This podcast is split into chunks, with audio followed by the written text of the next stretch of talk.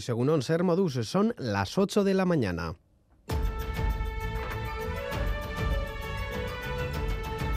Crónica de Euskadi con Lier Puente. Estamos en pleno fin de semana de carnavales, los disfraces inundan cada rincón de nuestros pueblos y ciudades. Hoy domingo continuarán los actos festivos. Ahora en Tolosa, por ejemplo, es tiempo de Diana, de ir vestidos en pijama por las calles y luego seguirá el trajín con los disfraces. Nos vamos en directo hasta Tolosa. Allí está nuestra compañera Olat Balda. ¿Qué ambiente se respira por las calles, seguro Olat? Egunon Saldunita ya está aquí, los tolosarras lo están comenzando de la mejor manera, disfrutando de su tan querida Diana. Música y ganas de fiesta desde las 8 de la mañana con el pijama, como decíamos, o la bata y con las zapatillas de casa para comenzar el día de la mejor manera. Los escuchamos. No se puede perder nunca, nunca, nunca. Aunque cumplas muchos años, es igual. Fíjate. Divinas de la muerte debemos de estar, ¿no? Astenda, hemen. E, Diana nazten da e, karnabala.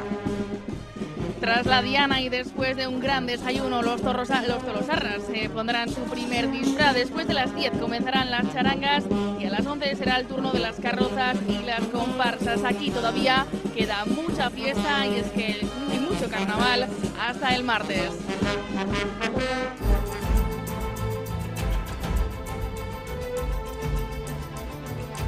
De Ucrania se ha hablado largo y tendido en la conferencia de seguridad de Múnich. La vicepresidenta estadounidense Kamala Harris ha denunciado crímenes de lesa humanidad por parte de las tropas rusas y ha adelantado que colaborarán en esclarecer los casos. There is no doubt. These are crimes against humanity. Además, el secretario de Estado de Estados Unidos, Anthony Blinken, ha mantenido en Múnich un encuentro cara a cara con su homólogo chino, Wang Yi. En su primera reunión, es su primera reunión en persona desde la crisis abierta por el derribo del presunto globo espía en Pekín. Blinken le ha transmitido su queja por la incursión del globo. Ha advertido a China sobre el suministro de material de ayuda a Rusia y la importancia de mantener abiertas líneas de comunicación.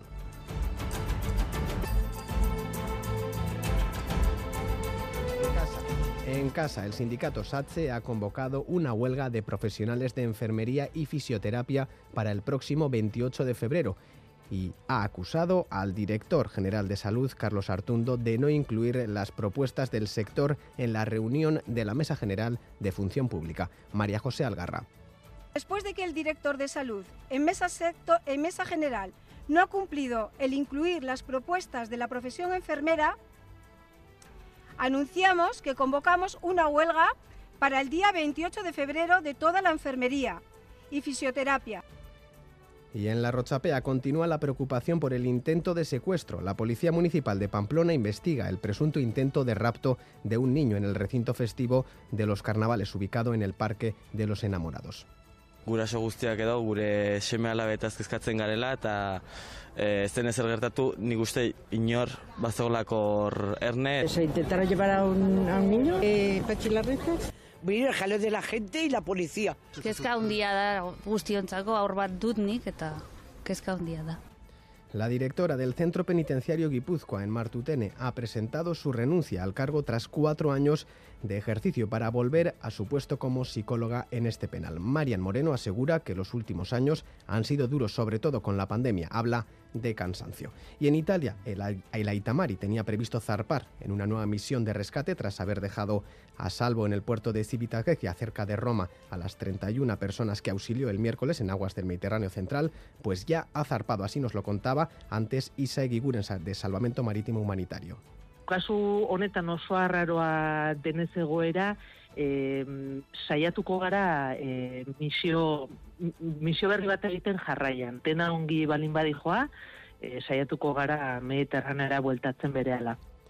recordamos que en unos minutos, a partir de las ocho y media, entrevistaremos aquí a Pilar Garrido, coordinadora general de Podemos Euskadi y diputada en el Congreso. Le preguntaremos por las alianzas electorales, la ley del solo sí es sí o por la fiscalidad Y en los deportes, John Zubieta, Egunon. Hola, Egunon. Empezamos hablando de golf porque John Ram sigue dando alegrías. Ya está al frente del Genesis Invitational de Los Ángeles al término de la tercera jornada. Hoy puede rubricar su estado de forma con un triunfo que le podría dar el primer puesto en el ranking mundial.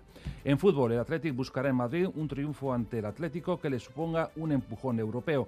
Sería lo mejor de una jornada que ayer dejó la derrota de Osasuna por 0-2 ante el Real Madrid y el empate a uno de la Real Sociedad ante el Celta, que arrebató dos puntos a los realistas en el tiempo del descuento. En segunda división, triunfo sufrido de Leibar ante el Lugo por 0-2 con un jugador menos durante muchos minutos y a la tarde el Alavés buscará su quinta victoria seguida a costa del colista Ibiza.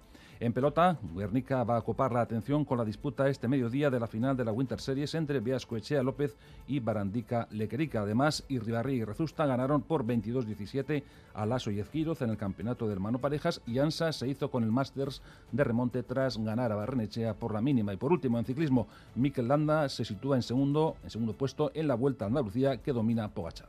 Hay 20 más deportes. Eh, tras las temperaturas suaves de ayer, eh, conozcamos la previsión meteorológica para las próximas horas. Euskalmet, Jayone Munarri, Cegunón. Caixo Egunon, hoy en la vertiente cantábrica las nubes bajas irán aumentando durante la mañana. Esta nubosidad irá extendiéndose desde el litoral hacia el interior y para el mediodía en la mayor parte de la vertiente cantábrica tenderá a nublarse. Además, eh, con el viento del norte las temperaturas máximas descenderán de forma notable y se situarán en torno a los 14 o 15 grados. En cambio, la mitad sur seguirá luciendo el sol con algunas nubes altas, así que tras unas primeras horas frías con heladas localmente moderadas, las máximas volverán a situarse en valores similares a los de ayer, entre los 14 y los 15 eh, grados. Por tanto, hoy en el norte aumentan las nubes con un descenso notable de las temperaturas máximas y en la mitad sur seguiremos sin grandes cambios. En estos momentos tenemos menos 3 eh, grados en Gasteiz, 0 en Pamplona, 7 grados positivos en Bilbao y Donostia y 8 en Bayona. Reciban un saludo de los compañeros y compañeras de redacción que hacen posible este informativo, también de Jorge Ibáñez, Asier Aparicio y Jesús Malo desde la parte técnica. Son las 8 y 7 minutos. Comenzamos.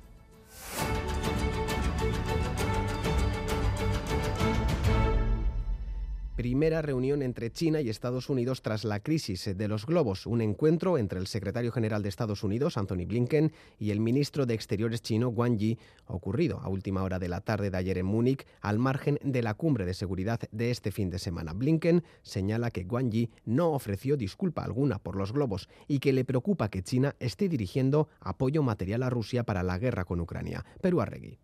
Blinken asegura que cuenta con información de que el país asiático podría estar facilitando asistencia de guerra letal a Rusia. También ha subrayado que la decisión de derribo de los supuestos globos espía chinos no fue desmesurada y que no tiene dudas de que dichos globos estaban ahí para tareas de vigilancia. Blinken expresa haber comunicado a su homólogo chino que dicha violación del espacio aéreo nunca puede volver a suceder y que Wang Yi no ha ofrecido disculpa alguna al respecto. Yi acusaba hostilidad e histeria en las políticas estadounidenses horas antes en la conferencia de Múnich y la vicepresidenta de Estados Unidos, Kamala Harris. We are also troubled that Beijing has deepened its relationship with Moscow Señalaba que Beijing y Moscú han estrechado lazos desde el comienzo de la guerra y dice que así China está defendiendo el imperialismo de Rusia. Y en la cumbre de Múnich, Estados Unidos ha acusado formalmente y sin género de duda a Rusia de crímenes contra la humanidad. La vicepresidenta Kamala Harris ha señalado a las fuerzas rusas de perpetrar ataques generalizados y sistemáticos contra la población civil, desde ejecuciones a palizas pasando por electrocuciones. there is no doubt these are crimes against humanity. Les recordamos eh, que esta próxima semana se cumple un año del inicio de la invasión de las tropas de Putin en Ucrania. Para contarlo en primera persona, nuestros compañeros Dani Álvarez, Xavier García Ramsten, Xavier Madariaga y Joseba Urruela se desplazarán a la capital, a Kiev, y emitirán programas especiales desde allí. Y seguimos con más noticias internacionales en formato breve junto a Ainhoa Iglesia. Comenzamos en Corea del Norte, que confirma el lanzamiento de un misil balístico internacional al mar de Japón. Sí, el gobierno de Kim Jong-un ha reconocido haber lanzado ese misil de largo alcance lanzado desde el aeropuerto de Pyongyang y que ha recorrido casi mil kilómetros durante una hora antes de caer en aguas de Japón en una zona definida, según Corea del Norte. El lanzamiento se puede interpretar como un mensaje contundente de Pyongyang en vísperas de que Seúl y Washington inicien maniobras militares conjuntas. El ministro de Defensa japonés ha asegurado que el misil parece tener capacidad para alcanzar la práctica totalidad del territorio estadounidense. Estados Unidos ha condenado ese lanzamiento y ha dejado claro que tomará las medidas necesarias, ha dicho, para garantizar la seguridad de su territorio y la de sus aliados japoneses y surcoreanos. La Unión Europea también ha condenado la acción. En la capital siria, Damasco, al menos 15 personas han muerto tras el ataque de misiles israelíes. Un ataque contra una zona residencial de Damasco que ha provocado incendios y explosiones y al menos 15 víctimas mortales, según el Observatorio Sirio de Derechos Humanos. Es el segundo ataque israelí sobre objetivos sirios en lo que llevamos de año. El primero fue el 2 de enero. Siete personas perdieron la vida en el Aeropuerto Internacional de Damasco y sus alrededores. Al menos siete personas han sido detenidas tras el hallazgo el viernes de 18 migrantes muertos en un camión en Sofía, Bulgaria. La Fiscalía búlgara estudia imputar a los siete detenidos por asesinato y homicidio involuntario. Los domicilios de los detenidos han sido registrados y se busca a varias personas más que podrían estar ya fuera del país. Además de las 18 personas muertas, en el camión había 34 personas más que fueron trasladadas al hospital. Algunas de ellas se encuentran en cuidados intensivos. Y en Israel, 250.000 personas han salido a las calles para manifestarse contra la reforma judicial de Netanyahu. Las protestas se han repetido en medio centenar de ciudades de Israel, en lo que ha sido una de las mayores protestas contra la reforma judicial que prepara la coalición de ultraderecha liderada por el presidente Benjamin Netanyahu y que los críticos consideran un ataque al poder judicial.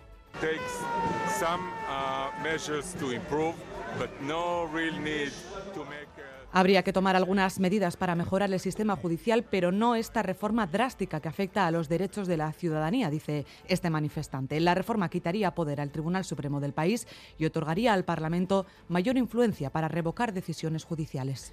Se reavivan los incendios forestales en Chile. Hay más de 250 focos activos y algunos han cogido mucha fuerza en las últimas horas, sobre todo en las regiones del Biobío y la Araucanía al sur del país. El gobierno se ha mostrado preocupado por las características de los fuegos y porque alcanzan zonas pobladas.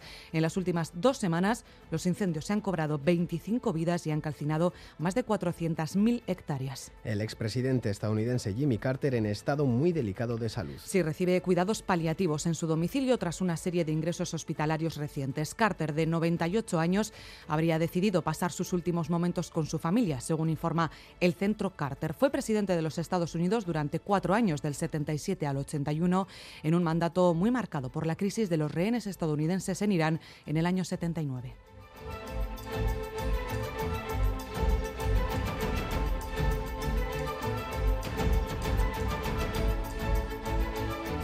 Y en Italia, el Aitamari ha zarpado en una nueva misión de rescate tras haber dejado a salvo en el puerto de Civitavecchia, cerca de Roma, a las 31 personas que auxilió el miércoles en aguas del Mediterráneo Central. Xavier Urteaga. Tras el desembarco de los 31 migrantes en el puerto de Civitavecchia y una vez superados los trámites de las autoridades italianas, el Aitamari se dispone a volver al Mediterráneo central para continuar con los rescates. En declaraciones, Euskadi Ratia, la portavoz de Salvamento Marítimo Humanitario, Isa Guiguren, ha señalado que la actual situación requiere dar continuidad a la misión. Kasu honetan oso arraroa denez egoera, e, saiatuko gara e, misio, misio berri bat egiten jarraian. Tena ongi balin badi joa, e, saiatuko gara mediterranera bueltatzen berehala. Eguiguren ha denunciado que la actual política del gobierno italiano, que obliga a los buques de rescate a desembarcar en puertos alejados al lugar del rescate, es ilegal. Begira, nazioarteko legealdiak dio, gertuen dagoen portua esleitu behar dela, e, beraz hau ilegala da. El Aitamari partió el 10 de febrero desde Vinaroz para llevar a cabo su novena operación de rescate. Y en Iruña, la Policía Municipal investiga el intento de secuestro de un niño durante la tarde del viernes por la tarde en Pamplona. Varias personas se percataron de que un hombre intentaba llevarlo, llevar al pequeño, pero al final todo quedó en un susto. Los padres ya han interpuesto la denuncia. Hola, Zvalda. Según la policía municipal, los hechos se dieron a las 8 de la tarde del viernes en el Parque de los Enamorados del barrio de la Rochapea, lugar donde muchos niños se encontraban jugando y disfrutando del ambiente carnavalero. Al parecer, un hombre cogió a un niño en brazos, momento en el que el resto de los menores se dio cuenta y dieron la voz de alarma. Así nos lo ha trasladado Jesús Bariain, jefe de prensa de la policía municipal. Cogido a un niño en brazos y pretendía llevárselo. El resto de niños que estaba alrededor le, le abucheó, le dijo que lo dejara y ya se generó un poco de revuelo en la zona. Al percatarse de ese revuelo, el supuesto secuestrador dejó al niño en el suelo y pudo escapar antes de que la policía llegara al lugar. Fuentes de la policía nos aseguran que los padres ya han interpuesto la denuncia y que continúan investigando los hechos. Y la directora de la cárcel de Martutene, Marian Moreno, ha presentado su renuncia tras la marcha de la consejera Artola Zabal. Asegura que se encuentra cansada por los años duros que le ha tocado estar al frente del centro penitenciario. El actual subdirector, Alfredo Gómez, tomará el relevo. Xavi Segovia. Han sido cuatro años como directora de la cárcel de Martutene. María Moreno deja su puesto para regresar a tareas de psicóloga en la propia cárcel. Afirma sentirse cansada, especialmente por los últimos años y la pandemia. Recuerda su compromiso con la que ha sido hasta ahora consejera de Justicia, Beatriz Artola Zabal, de impulsar el modelo vasco en la gestión penitenciaria, una competencia que Euskadi asumió el 1 de octubre de 2021. La hasta ahora directora de Martutene asegura que su tarea como máxima responsable de la prisión guipuzcoana debería finalizar conjuntamente con la de Artolazábal, que optará a la alcaldía de Gasteiz por el PNV. Moreno continuará en el centro penitenciario para realizar labores como psicóloga, un puesto asegura más tranquilo. La renuncia de María Moreno se hará efectiva a partir del 24 de febrero, momento en el que el actual subdirector Alfredo Gómez se hará cargo de la dirección. Moreno ha ocupado el cargo desde el año 2019, siendo la primera mujer en dirigir un penal en Euskadi y quedan poco más de tres meses para la celebración de las elecciones municipales y forales en Euskadi y las formaciones políticas presentan candidaturas y nuevos proyectos. Algunos partidos han aprovechado incluso para disfrazarse. Eder Carrero. El PNV presenta las candidaturas a las juntas generales e Ider Mendoza, candidata a diputada general en Guipúzcoa, habla de estabilidad. Egonkortasun politikoa daukagu lurraldean, egonkortasun instituzionala daukagu lurraldean, eta oztopoak oztopo eta izan ditugu asmatu egin dugulako. Eva López de Arroyave, candidata a diputada general Euskal Herria Bildu en Álava, denuncia el desmantelamiento de la sanidad pública en Euskadi. Herri honek ez du propaganda eta komunikazio estrategiarik behar, miseria horik estaltzeko. Lidergo berriak eta erantzun sendo eta eraginkorrak behar ditu jendearen bizi baldintzak hobetzeko. El Carrequín Podemos Esquerra IU presenta una ruta para escuchar a la ciudadanía en los municipios. Queremos estar presentes en todo el territorio, recorrer todo el territorio, escuchar hablar con la gente, poner cara a los problemas y conocer de primera mano cuáles son las necesidades de cada una de las comarcas. El Partido Socialista de Euskadi defiende avances para ser líder en sostenibilidad en Guipúzcoa. José Ignacio Asensio, candidato socialista a diputado general en el territorio. Hemos desarrollado en estos ocho años infraestructuras como las de Zubieta, normativas que han permitido poner en el eje esa economía del futuro y toda una estrategia de lucha contra el cambio climático. También en Guipúzcoa el Partido Popular aborda la falta de seguridad en las calles. Borja Corominas, candidato a la alcaldía de Donostia. Nosotros proponemos asumir que hay un problema de seguridad. Dos, prestigiar a nuestras policías, Policía Municipal y Erchaña. Tres, dotarlas de los recursos humanos y recursos materiales suficientes para hacer bien su trabajo. Según los populares, una inseguridad que conlleva la pérdida de oportunidades. Como les hemos contado esta semana, el Gobierno vasco pondrá en marcha una nueva ayuda de 300 euros mensuales para facilitar la emancipación de los jóvenes de entre 25 y 29 años. Pero no será ahora, la ayuda se concretará en 2024. Este ha sido uno de los temas del Parlamento en las ondas de este sábado. Los partidos del Ejecutivo afirman que esta ayuda será parte de más medidas en apoyo a la emancipación, mientras la oposición califica el anuncio de electoralista. Escuchamos a Aitor Urrutia del PNV, Alberto Alonso PSE, Nerea Cortajarena EH Bildu Bildu, Íñigo Martínez, el Carrequín Podemos SIU, José, José Manuel Gil, Pepe Ciudadanos y Amaya Martínez de Vox. Esto no es una medida coyuntural en este momento. Necesita mantenerse en el tiempo porque tiene unas derivadas. Claramente una cuestión estructural. Una tardía emancipación supone un descenso de la natalidad. La puesta en marcha es para el 2024. Ser que está haciendo algo en materia de emancipación porque los resultados cantan. Queda coja ante los datos de precariedad juvenil. En contra de todo tipo de paguitas, subvenciones y limosnas públicas. Lo que debemos es darles cañas y no regalarles los peces porque creo que se está eliminando día a día la cultura del esfuerzo y se está aplicando la cultura de la subvención. Y en Navarra, Sache se ha movilizado en Iruña para anunciar una huelga a partir del 28 de febrero, acusando a Carlos Artundo, director general de salud, de no haber incluido todas sus propuestas en la mesa general. Desde el sindicato aseguran que este colectivo, que suma más de 4.000 profesionales, necesita cambios estructurales y que más allá del aspecto económico, sus reivindicaciones se centran en la carga de trabajo de las enfermeras. Escuchamos a María José Algarra, secretaria general de SATSE Navarra. Después de que el director de salud en mesa, general no ha cumplido el incluir las propuestas de la profesión enfermera, anunciamos que convocamos una huelga para el día 28 de febrero de toda la enfermería y fisioterapia. Para repasar las noticias deportivas, saludamos nuevamente a John Zubieta, Egunon. Hola, Egunon. Comenzamos el repaso del deporte con una buena noticia, la actuación de John Ram en el Genesis Invitational de Estados Unidos. El golfista de Barrica terminó en primera posición de este torneo a la conclusión de la jornada sabatina, firmando un menos 15, 3 de diferencia con respecto a Mask Homa.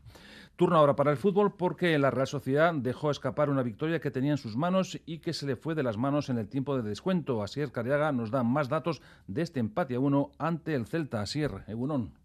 Egunon, mal partido de la Real que estuvo casi siempre a merced del Celta y eso que Mikel Oyarzábal adelantó a los Urdin nada más comenzar el choque. Y Manol metió a Mikel Merino en la segunda parte y el partido se equilibró por momentos. Ahí pudo sentenciar la Real, pero no lo hizo y el Celta, aun quedándose con 10 por expulsión de Tapia, se adueñó del encuentro en la recta final y ya en la prolongación encontró el premio del empate en un autogol de Lenormand. Y Manol se mostraba dolido y reconocía la mala gestión del partido contra 10 algunas veces por pérdida nuestra, a veces también por la calidad que tienen ellos, porque aunque estén jugando con uno menos, tienen jugadores que arriesgan, te buscan el uno contra uno, esa inferioridad ya no se nota tanto, entonces a veces por mérito de ellos, otras veces por mérito nuestro, pues bueno, nos han generado eh, situaciones de, peligro, ¿no? Y, es lo que entiendo que, no puede pasar. La Real ha sumado un punto de seis ante Valladolid y Celta en los dos últimos partidos de Anoeta, pero Imanol no cree que al equipo le esté costando jugar más en casa. Que no es normal que un partido como jugó este equipo contra el Valladolid, bueno, lo, perdamos, pero sucedió porque es fútbol. Pero evidentemente, eh, jugando diez partidos como aquel, lo normal es que ganemos nueve. Y hoy entiendo que había enfrente un rival muy poderoso, pero bueno, en ningún momento creo que, el equipo tampoco eh, ha perdido la cara al partido. La Real sigue tercera con 43 puntos y ahora con un colchón de 6 con respecto a la Europa League. Y peor suerte tuvo Osasuna, que terminó perdiendo por 0-2 ante el Real Madrid. Valverde y Asensio dieron el triunfo a los merengues en el último cuarto de hora. A Yagoba Arrasate le pareció ver la misma historia de siempre.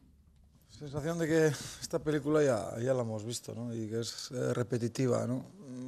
Creo que bueno, ha sido un partido bonito, creo que ha sido un partido abierto, con, con ocasiones, pero donde hemos concedido transiciones al Real Madrid. ¿no? Y creo que en ataque posicional les hemos defendido bien, con balón hemos estado bien, por momentos jugando muy bien al fútbol, pero corner a favor, gol en contra, a partir de ahí tienes que abrirte, tienes que exponerte y cuando ellos tienen metros para correr, pues es, es muy difícil. ¿no? Al margen de los aciertos blancos, los errores rojillos fueron también determinantes es que en muchas ocasiones de ellos han sido errores nuestros, ¿no? Tampoco ha sido, no sé, creo que hemos, frenado bastante bien lo que es el ataque de ellos, pero eh, cada error nuestro era ocasión de ellos, ¿no? Entonces, bueno, pues eh, lo que decimos siempre, contra este tipo de equipos necesitas tener acierto y minimizar eh, tus errores, ¿no? Porque si no es, es imposible, como se ha visto hoy. Además, Arrasate habló de la charla de Ancelotti con el árbitro al término de la primera parte. Bueno, creo que ha cometido un error, él lo ha reconocido, a mí también me lo ha dicho, pero hay errores que, que no tienen pena, ¿no? Otros sí que tenemos que, que apechugar con, con, otras cosas. Y tiempo ahora para el Atlético, que se mide esta tarde al Atlético con la historia reciente contraria a los intereses bilbaínos. Escuchamos a Valverde hablando precisamente de esa mala racha. Cuando he entrenado al Atlético no he tenido buenos resultados contra el Atlético y sin embargo cuando he entrenado estando con otros equipos siempre he tenido resultados positivos cuando hemos en liga, cuando eh, hemos jugado en, fuera de casa, en este caso en el, Calderón, con el Villarreal, con el Español, con el Valencia, con el Barcelona y con el Atlético, pues no, pero bueno, es, es algo que cada vez que juegas siempre es una oportunidad, una, oportunidad nueva que, que tenemos, ¿no? Entonces siempre hay que intentarlo. Y la pregunta del millón, ¿cómo jugar ante los colchoneros? Desde luego competir a un nivel altísimo Eh, sabemos que ellos son muy fuertes en los duelos individuales. También que es un equipo que, que luego en las transiciones ofensivas es un equipo rápido. A veces, vuelvo, es lo que he dicho antes, parece que los dominas porque tienes la pelota, pero realmente no les estás dominando y, y eso tenemos que ser conscientes de, conscientes de ello. Aquí hicimos un buen partido y sin embargo concedimos un gol demasiado sencillo. Y eso es, ellos te lo hacen pagar porque luego son grandes jugadores. O sea, no es solo que tengan una capacidad de, de sacrificio en momentos determinados para defender, sino que luego son grandes jugadores y cuando, se, cuando juegan se les ve la rapidez, la técnica que tienen y, y tienen, vamos, un equipo para estar muy arriba. Y en segunda división, triunfo sufrido de Leibar en Lugo, entre otras cosas porque jugó muchos minutos con 10. Gorka Saavedra, Egunon. Egunon Bayón había que ganar para no perder el tren de los de arriba y así lo hizo el Eibar con mucho trabajo. 0-2, goles de Stoichkov en el 40 y Bautista en el 92 después de jugar toda la segunda parte con uno menos por una roja que Javi Muñoz no debió haber visto. Garitano contento con sus jugadores pero muy enfadado y crítico con la actuación arbitral. La verdad que que hemos hecho un partidazo con uno menos y, y contento, ¿no? Es una mezcla de entre orgulloso y enfadado estoy, ¿no? Orgulloso de mis jugadores y enfadado porque nos vamos a cargar el fútbol así. O sea, eh, dejar a un equipo con 10 por, una disputa en el medio campo, que no se había pitado ni tarjeta amarilla, eh, creo que no es la primera vez. Y bueno, yo creo que el equipo ha dado la cara eh, en un momento en el que necesitábamos y muy orgulloso del trabajo de los jugadores. Trabajo que dio sus frutos, tres puntos más para el Eibar, que ayer quitó dos a Las Palmas y Levante, que empataron contra Leganés y Ponferradín. Al conjunto armero es tercero con 50, segundo Levante con 51 y líder Las Palmas con 53. El Alavés es cuarto con 49, pero hoy juega contra el Ibiza, que es colista. Y por su parte, el Alavés tiene un partido que Luis García Plaza entiende como trampa, ya que recibe a un Ibiza en la cola que dará mucha guerra. Como no nos tenemos el partido al 100%, al 100% es al 100% sea al máximo, eh, no ganaremos. Así es. O sea, tenemos que ir a, a, full. Este partido es más importante quizá que cualquiera de los otros. Venimos de cuatro victorias seguidas, tú lo has dicho. Ah, que viene el colista, no sé qué, no, no. El colista tiene buenos jugadores, el colista tiene un buen entrenador, el colista te puede ganar. Y ojalá, y sé que nuestra afición es, no sé si es la mejor de España o no lo sé, pero desde luego es un espectáculo lo que hace cada semana. Pero necesitamos ver eso. Necesitamos que todo el mundo sepa que este partido es tan importante como el, el, día del Racing o el día del Burgos o el día del Eibar. Son tres puntos que nos permiten seguir una línea muy grande y tenemos que estar todos, todos, todos enchufadísimos. Y también estará enchufadísimo Villalibre, que apunta a titular. Eh, puede ser, puede ser que ya que sea una opción más real de que pueda jugar de principio para aguantar a un buen esfuerzo físico durante mucho tiempo más. No sé si 90, pero sí que ya le veo preparado para, para 60, 70 minutos sin ningún tipo de, de problema.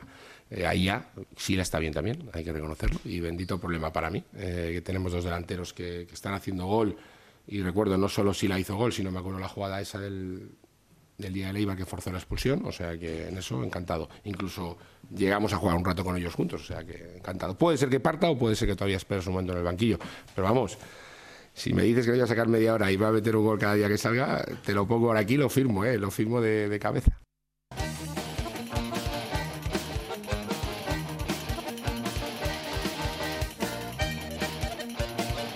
Y en pelota, al margen de la final de la Winter Series entre Beascochea López ante Barandica Lequerica, que vamos a emitir en directo de este mediodía, el mano parejas está en su tramo decisivo y Ribarría y Rezusta dieron un gran paso al ganar 22-17 a Lasso y Ezquiroz. Miquel Bilbao, Egunon.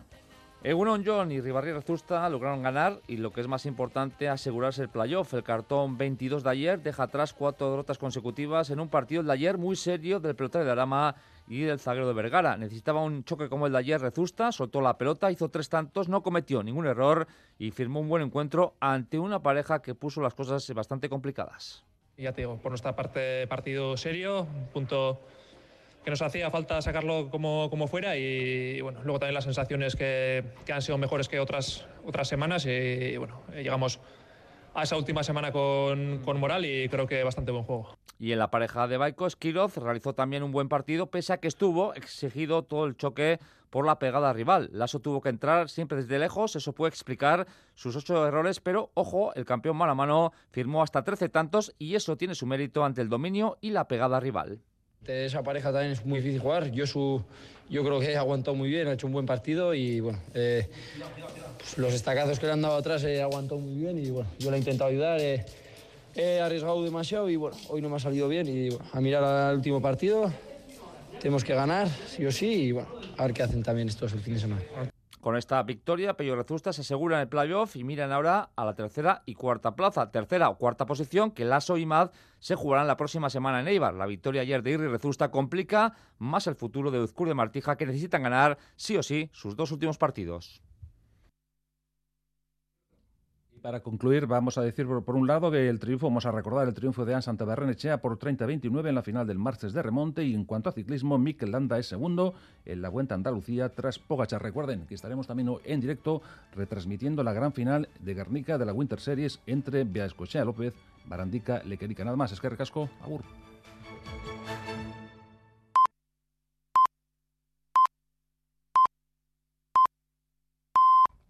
Son las ocho y media de la mañana. Crónica de Euskadi.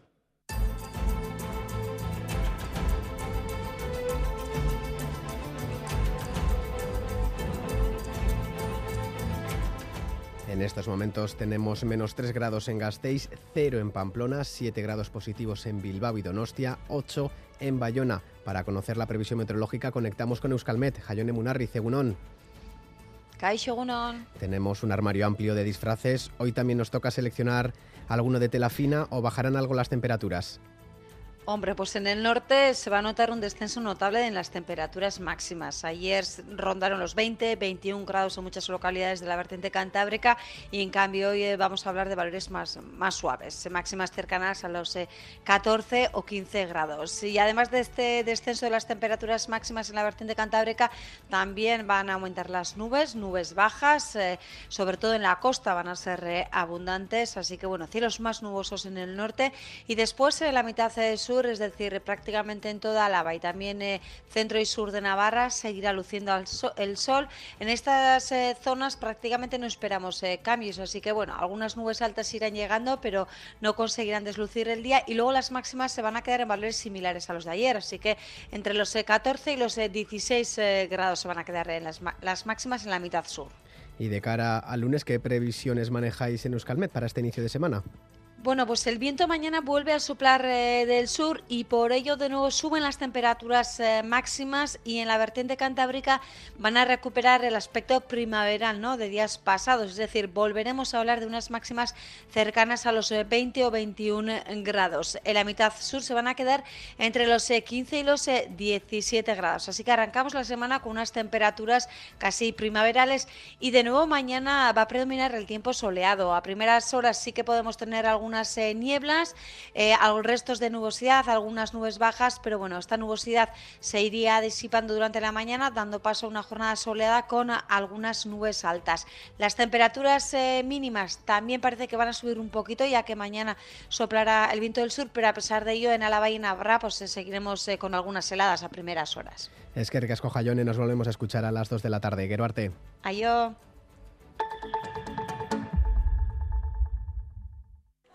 Más planes de igualdad en nuestras empresas. Más contratación de mujeres en sectores masculinizados. Más liderazgo empresarial femenino. Más transparencia salarial. En Euskadi la brecha salarial existe y hay que sumar para igualar. 22 de febrero, Día de la Igualdad Salarial. Trabajo y empleo. Euskadi. Bien común. Esta noche en ETV2 viajamos a un lugar para enamorarse.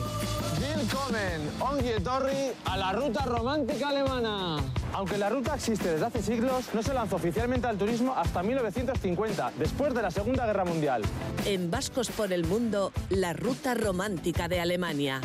Ahí en esa roca es donde mi marido me pidió matrimonio. Esta noche en ETV2. Javier, tenemos un problema. Aquí hay dos tallas más de colesterol alto. ¿El colesterol? Lo bajo cuando quieras. Tú espérate y verás. Poca broma, Javier, que el colesterol no espera. Si no haces nada, el colesterol puede acumularse en tus arterias siendo un riesgo para tu corazón. Cuídate, dieta y danacol y redúcelo en solo tres semanas. Funciona. Dirua jokatzen duzu. Zure lagunak, zure familia, zure etorkizuna ere jokoan dituzu. Apustu bat eta beste bat. Eta horrela, dena galdezakezu. Online jokoekin, berehalako jokoekin, kirol apustuekin, raskekin, arduraz jokatu. Garai zerretiratzea, garaipen bata. Eusko jaurlaritza, Euskadi, auzolana. Este domingo, en Más que Palabras, charlamos con María José Marcilla o cómo hacer de la necesidad virtud con su trabajo titulado Cosiendo Emociones. Además, visitamos Iracusa de la mano de Xavier Bañuelos. Sobre el terreno descubrimos los secretos de un lugar cargado de historia de cine y de una cueva con forma de oreja, la de Dionisio. José Antonio Pérez malpiensa sobre el renacido fenómeno ovni y en el Día Internacional contra la Homofobia en el Fútbol analizamos el fenómeno en el espacio la semana de Ah, y más que jóvenes, con Asier Corral.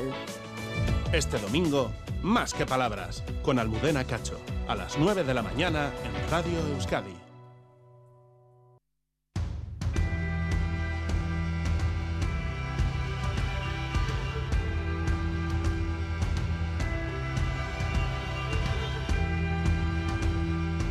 Son las 8 y 34 minutos de la mañana. Nos acompaña desde los estudios de Miramón Pilar Garrido, coordinadora general de Podemos Euskadi y diputada en el Congreso. Egunón.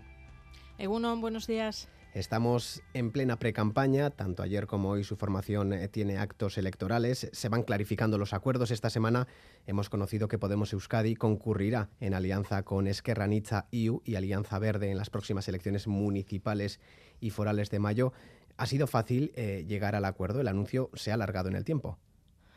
Siempre creo que es importante pues dar pasos, pero dar pasos firmes, ¿no? Con tranquilidad y la verdad es que no ha sido complicado, pero no hemos querido correr. Tampoco hacía falta, todavía tenemos cuatro meses por delante de, ¿no? de pre-campaña y de campaña y en ese sentido ni siquiera diría que es el final del camino, sino que, acabamos de, de, empezar a andar, ¿no? Lo que queremos es que vayamos sumando más voces y más sensibilidades, ¿no? A esa candidatura única de la izquierda vasca para, para ofrecer ¿no? una, una, apuesta segura que, que, consiga la confianza de, de los vascos y, y, de las vascas en cada uno de los pueblos y de las ciudades de, de Euskadi. Ustedes invitan a más formaciones de izquierdas a sumarse al proyecto con llamamiento específico a ECUO. ¿En qué punto están las negociaciones con esta formación?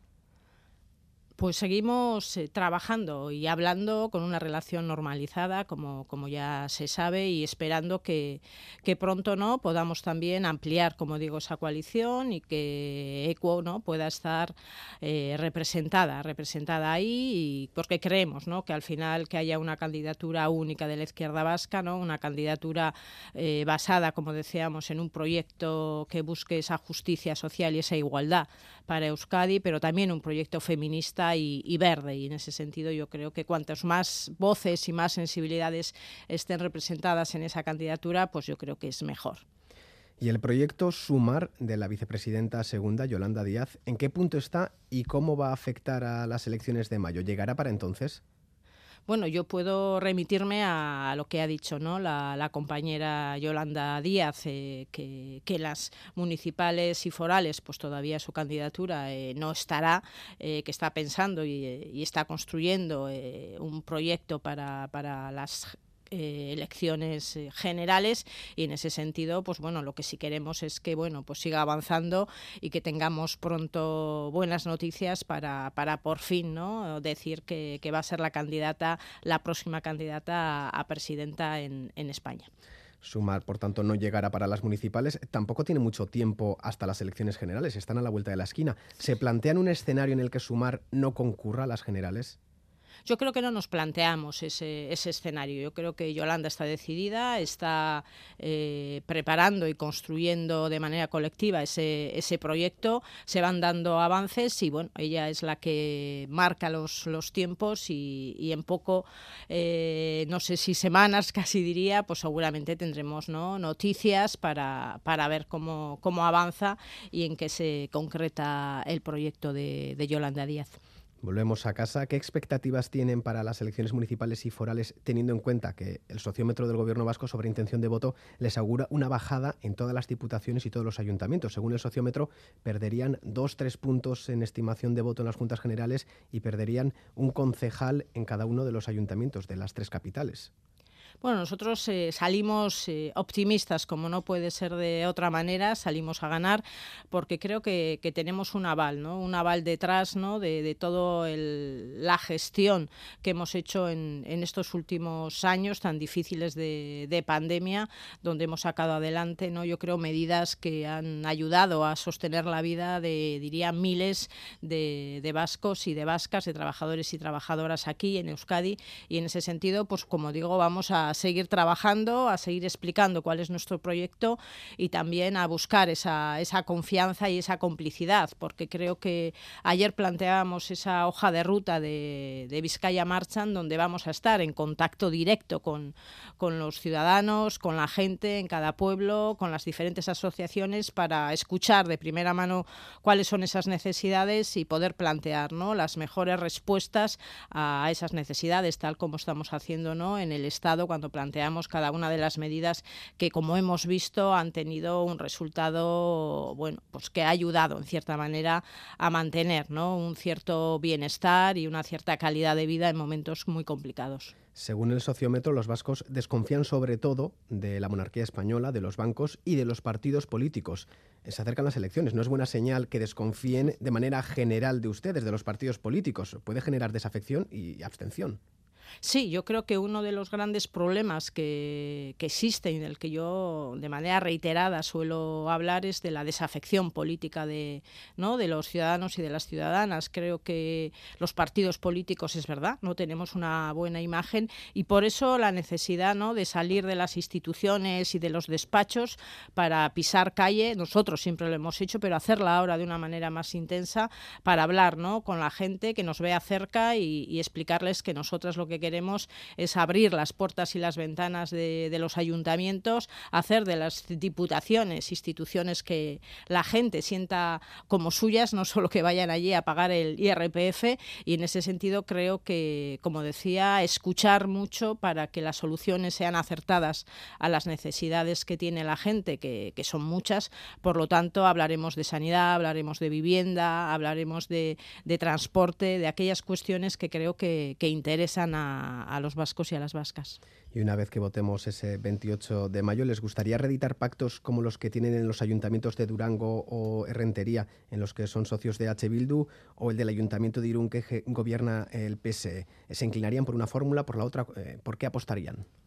Lo que vamos a apostar es por intentar ¿no? llegar a acuerdos que, el, objetivo final eh, sea que la ciudadanía gana, es decir, que los habitantes de ese pueblo, de esa ciudad, vean mejoradas sus condiciones de vida, tengan una asistencia en residencias mejor o un transporte gratuito, que tengan ahorrescolas o que protejamos ¿no? el, el medio ambiente de su, de su entorno. Eso va a ser lo que va a estar encima de la mesa y lo que nos va a llevar a a, acordar con otras fuerzas políticas que serán fuerzas políticas progresistas, porque difícilmente vamos a encajar sino los, las medidas y los programas, pero que sobre todo, como digo, eh, lo que determinará si estamos o no estamos en, un gobierno de coalición de un municipio serán ¿no? las medidas que, vayamos a defender, como siempre lo hemos hecho. Para nosotros, como pasó en el Estado, los acuerdos políticos de gobierno son acuerdos con la ciudadanía que peleamos, como ya sabéis,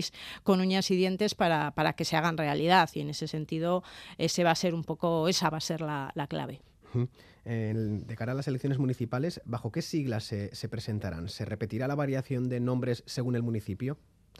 Sí, la, digamos, nos vamos a llamar como la ciudadanía ya nos conoce desde hace tiempo. Creo que cambiar los nombres y las fórmulas a veces llama a confesión. Por lo tanto, vamos a ser el Carrequín Podemos, eh, Izquierda Unida, Alianza Verde, puntos suspensivos. Es decir, aquellas fuerzas políticas eh, o plataformas que se quieran unir, pues van a estar ahí. Pero bueno, la, la marca, por así decirlo, será el Carrequín, el Carrequín Podemos. El Carrequín, y muchas veces habrá apellidos por ahí por Sí, tanto. eso es, eso es. ¿En qué punto se encuentra su relación con el PNV tras las declaraciones del presidente del Euskadi Burubachar, Antonio Ortúzar, en las que decía que Podemos es lo peor de la política junto con Ciudadanos y Vox? Bueno, las relaciones siguen siendo iguales. No vamos a entrar en chiquilladas ni vamos a, poner delante eh, esas declaraciones y lo que hay que negociar es algo importante y son medidas que pueden beneficiar a, los vascos y las vascas. Eso está claro. Otra cosa es que bueno, pues que no entendamos muy bien y creamos eh, desafortunadas eh, esas declaraciones, porque desde luego decir que, Podemos es lo peor de la política, igualarlo a, a Vox no, no tiene sentido. Además, creo que es algo que, que no representa ni siquiera la sensibilidad del, de las gentes de, del PNV, porque creo que, son compartidas muchas de las medidas que, aprobamos. De hecho, ahí están los resultados, ¿no? Desde la ley de, de la eutanasia a otras eh, medidas que se han aprobado, que com componen ese escudo social y que se han aprobado y apoyado también por el Partido Nacionalista Vasco, por EH Bildu y por otras eh, fuerzas políticas que conforman ¿no? Esa mayoría plurinacional y, progresista. Con lo cual, pues bueno, muy desafortunadas, como digo, esas, esas eh, declaraciones. Creo que podríamos decir que lo peor de la política es eh, cómo está ahora, ¿no? Osakidecha y la pena que da, ¿no? Acercarse a un ambulatorio y llevar a tu niño, a tu niña al, pediatra o otra serie de cuestiones, ¿no? Que dificultan la vida, la vida real de, de, la ciudadanía y que está en manos, además, del gobierno vasco y concretamente del PNV, pues bueno, eh, tomar, tomar medidas y, buscar ese bienestar de la ciudadanía. Para mí eso es lo peor de la política. Finalmente no conseguir los objetivos y no conseguir que los ciudadanos y las ciudadanas notan ¿no? que tu política mejora su vida, que para eso estamos. El jueves Irene Montero, entrevistada en Radio Euskadi, aseguraba eh, que va a ser con el PNV todo, el respetu todo lo respetuoso que Ortúzar no ha sido, porque ese partido ha sido un aliado en el avance de leyes como la ley del solo sí es sí, por ejemplo. Intentaba la ministra de Igualdad calmar las aguas porque el PNV es un socio habitual y apoya sus leyes en el Congreso. Sí, por eso, por eso decía yo que desde luego no va a cambiar para nada la, la relación que, mantenemos eh, con, el, con el Partido Nacionalista Vasco. Otra cosa son las declaraciones de su presidente, que como digo son desafortunadas, pero eso, vuelvo a repetir, no va a afectar en, ¿no? en, en, en Madrid y en otras instituciones donde vamos a buscar y vamos a plantear nuestras medidas y vamos a buscar el apoyo de, del Partido Nacionalista y del resto de fuerzas políticas, porque lo importante, vuelvo a repetir, es sacar adelante adelante esas, eh, esas medidas. También es verdad que hay otras medidas que, sobre todo las que tienen que ver con, ¿no? con la reforma fiscal, eh, que no gustan al, al, PNV y quizás ahí es donde le hacemos un poco de, daño y se siente incómodo. ¿no? Hemos visto cómo ha peleado para que no salga adelante el impuesto a las grandes fortunas, el, impuesto a las, eh, a las energéticas, a las empresas energéticas, ese tipo de, de, cuestiones que también hay que plantearlas aquí en, en Euskadi pues sabemos que, que, molestan. También están molestos con la ley de, de, vivienda, no quieren que salga adelante. Pues bueno, ahí es donde no coincidimos y donde no vamos a buscar, eh, no digamos, el apoyo del PNV. Pero hay otras muchas medidas que, que, sí, que el PNV va a estar ahí y que nos da la razón y que las apoya. Y desde luego no vamos a dejar de, de, de buscarlos y de, y de encontrar ese apoyo.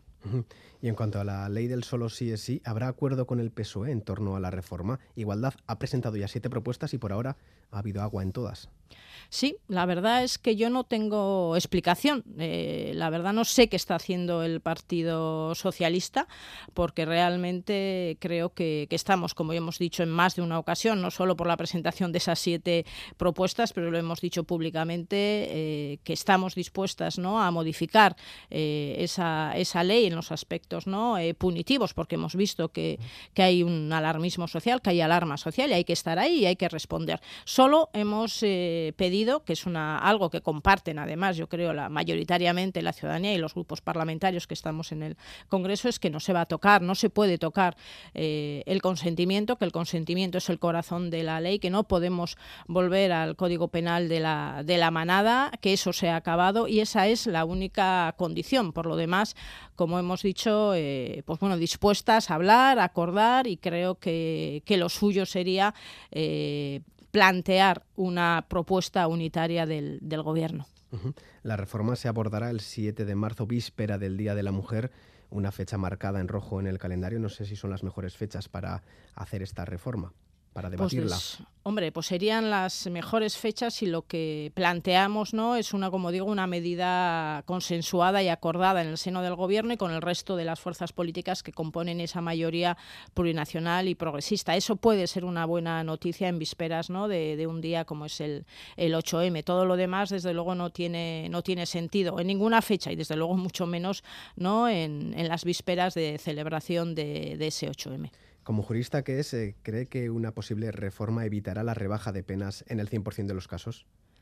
Bueno, yo creo que el derecho transitorio es bastante complejo. Yo no soy penalista y tampoco quiero entrar en, tecnicismos, pero desde luego se va a intentar eh, achicar, digamos, ese, ¿no? esa grieta por donde los jueces, eh, con una interpretación que creemos no, no, adecuada al espíritu de la ley, pues consiguen o, bajar penas, pues no aplicando, por ejemplo, no determinadas eh, agravantes que creo que, el sentido común te diría que tienes que aplicarlas y por lo tanto no en ese sentido si se aplican esas agravantes no, no el resultado no será una bajada de las penas pero bueno pues intentaremos como digo mm, eh, achicar ese, esa grieta pero yo creo que como jurista eh, y por eso hablo con mucha precaución el derecho transitorio es muy muy complejo y al final siempre va a haber ¿no? un cierto margen de interpretación de, de los jueces y, y de las juezas donde van a poder ¿no? jugar un poco con esa horquilla. Entonces lo que espero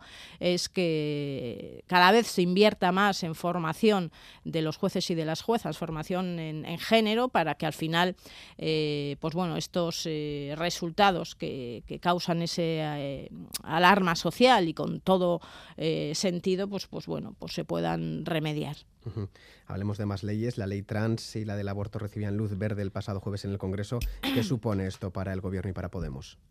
Bueno, pues la verdad es que estamos de, enhorabuena, ¿no? Es de esas semanas donde te merece, eh, pues bueno, estar donde estás y apretar, ¿no? Con todo orgullo ese, botón verde, ¿no? Y, ver la mayoría reflejada que saca adelante, ¿no? Esas dos leyes, eh, la ley del aborto y la ley trans, que fundamentalmente suponen avances en la protección y en los derechos de, las mujeres, ¿no? En ese sentido yo creo que, que muy orgullosas, ha sido complicado, eh, también nos hace ver lo que está enfrente, ¿no? esa, esa derecha con unas eh, intervenciones en sede parlamentaria que, que, se te ponen los pelos de, de punta, como, como, critican y cómo amenazan en cierta manera y cómo eh, destrozan eh, cualquier avance feminista, pero bueno, nosotras con paso firme, arropadas con una mayoría, como digo, progresista y plurinacional que saca adelante esas leyes que son, como digo, avances en derechos, sobre todo para las mujeres.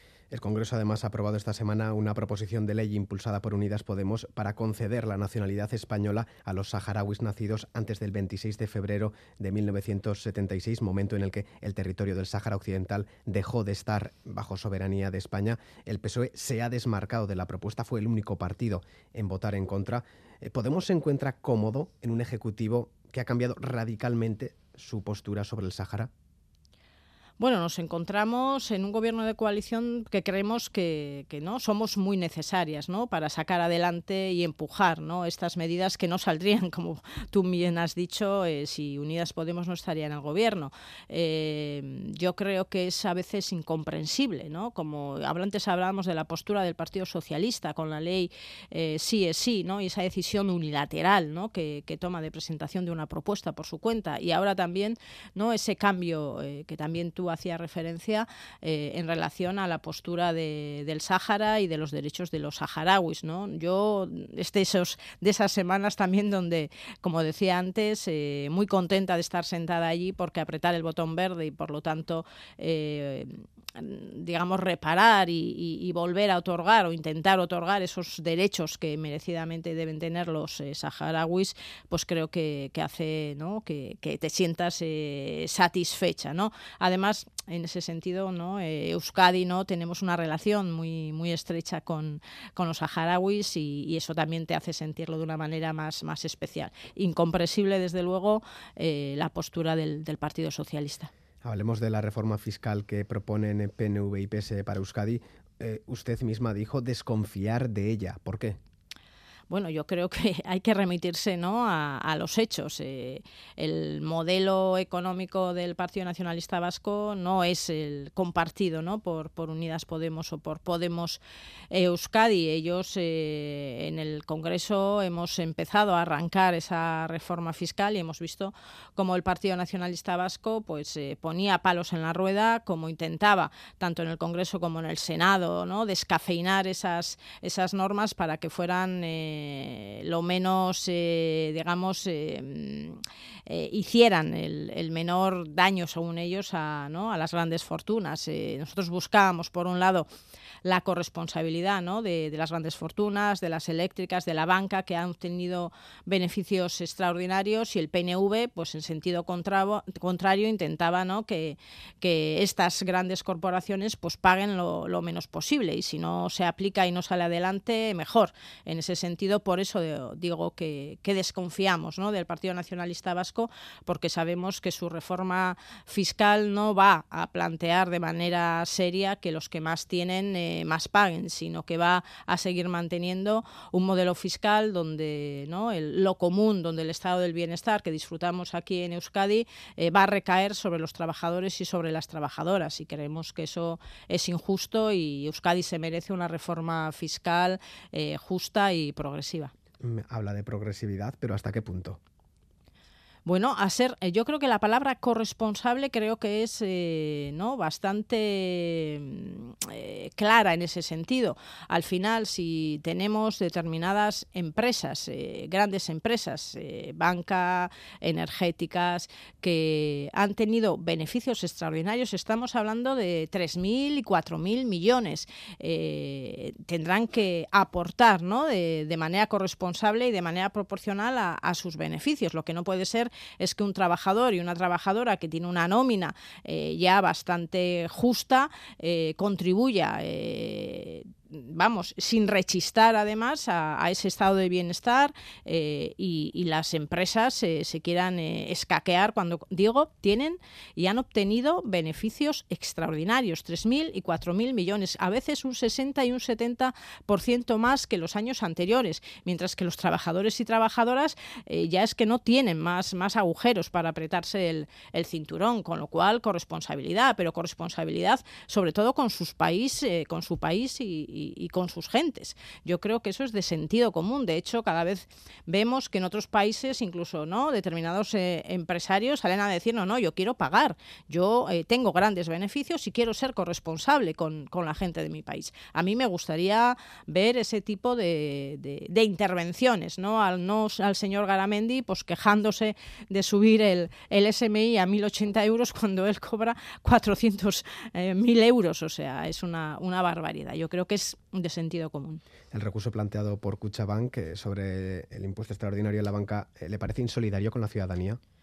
Yo creo que, como digo, lo que nos gustaría escuchar a, la ciudadanía, a la gente normal, es que aquellas empresas, sean las que sean, eh, que hayan tenido beneficios extraordinarios en un momento difícil, pues tengan ¿no? la solidaridad y el sentido común para, para ser corresponsables y, por lo tanto, para aportar a las arcas públicas para poder mantener eso que, disfrutamos todos y todas, también ellos seguramente, eh, desde la escuela pública al sistema de de, sanidad o el modelo residencial para nuestros mayores. Es decir, hay eh, un montón de servicios que hay que mantener y tienen que ser servicios de calidad para todos y para todas. Y para eso hay que contribuir, como digo, de, de manera corresponsable según los, los beneficios que, obtienes, porque si no hubieran obtenido beneficios no estaríamos en esta situación, o si los beneficios hubieran sido muy escasos, escasos tampoco.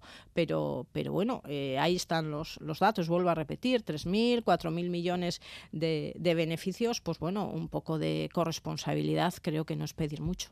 Eh, nos queda poco tiempo, pero me gustaría plantearle brevemente una pregunta. Los sindicatos la LAB, Sindicato Médico, Comisiones y UGT se han concentrado este jueves ante la sede central de Osakidecha en Vitoria para denunciar el caos y las imposiciones que se están dando en el Servicio Vasco de Salud y el próximo sábado harán varias grandes manifestaciones. ¿Se está desmantelando Osakidecha? ¿Qué, ¿Qué está fallando? ¿Hay falta de médicos, de presupuesto? Yo creo que que falla, falla la planificación y falla sobre todo el, gobierno vasco. Es decir, eh, es obvio que la ciudadanía está muy, muy preocupada con, con Osakidecha, que ese sistema de, sanidad pública que teníamos, que era un orgullo, ya no lo es, al revés. Eh, veíamos ¿no? también en el sociómetro como eh, la preocupación de, de, los vascos y de las vascas en relación a, nuestro sistema de salud, a Osakidecha, se ha quintuplicado. Es decir, antes no llegaba al 7, ahora eh, es eh, ya el, casi el, está a la cabeza ¿no? de las preocupaciones. Si no recuerdo mal, después de la economía y el empleo es la segunda preocupación de los vascos y de las vascas. Algo tendrá que hacer el gobierno vasco, no puede decir que hace las cosas bien. Cuando la ciudadanía estamos sufriendo eh, en nuestras carnes pues la, inseguridad, las incertezas de ir a, un médico que, no te atiende porque o no hay médico o no hay cita. Entonces sí se está produciendo un desmantelamiento de, la sanidad pública vasca y, hay un proceso de privatización que, es el modelo del Partido Nacionalista Vasco y por lo tanto yo creo que tenemos que salir a, la calle eh, los médicos, los sindicatos, pero sobre todo la ciudadanía de a pie para decir que así no, que Osakidecha y nuestro sistema público de sanidad tiene que, cuidarse, tiene que invertirse, tiene que cuidarse eh, no solo a los enfermos y a las enfermas, también al personal que, que atiende y volvamos, por lo tanto, a reconstruir ¿no? esa Osakidecha que era un poco buque insignia en el País Vasco. Pilar Garrido, coordinadora general de Podemos Euskadi y diputada en el Congreso. Gracias por acercarse la mañana de este domingo hasta nuestros estudios de Donostia. Es que ricasco. Vale, gracias, Agur. Terminamos aquí. La información continúa cada hora en Radio Euskadi y Radio Vitoria y nos volvemos a escuchar a las 2 de la tarde. Geruarte Ondizan. Música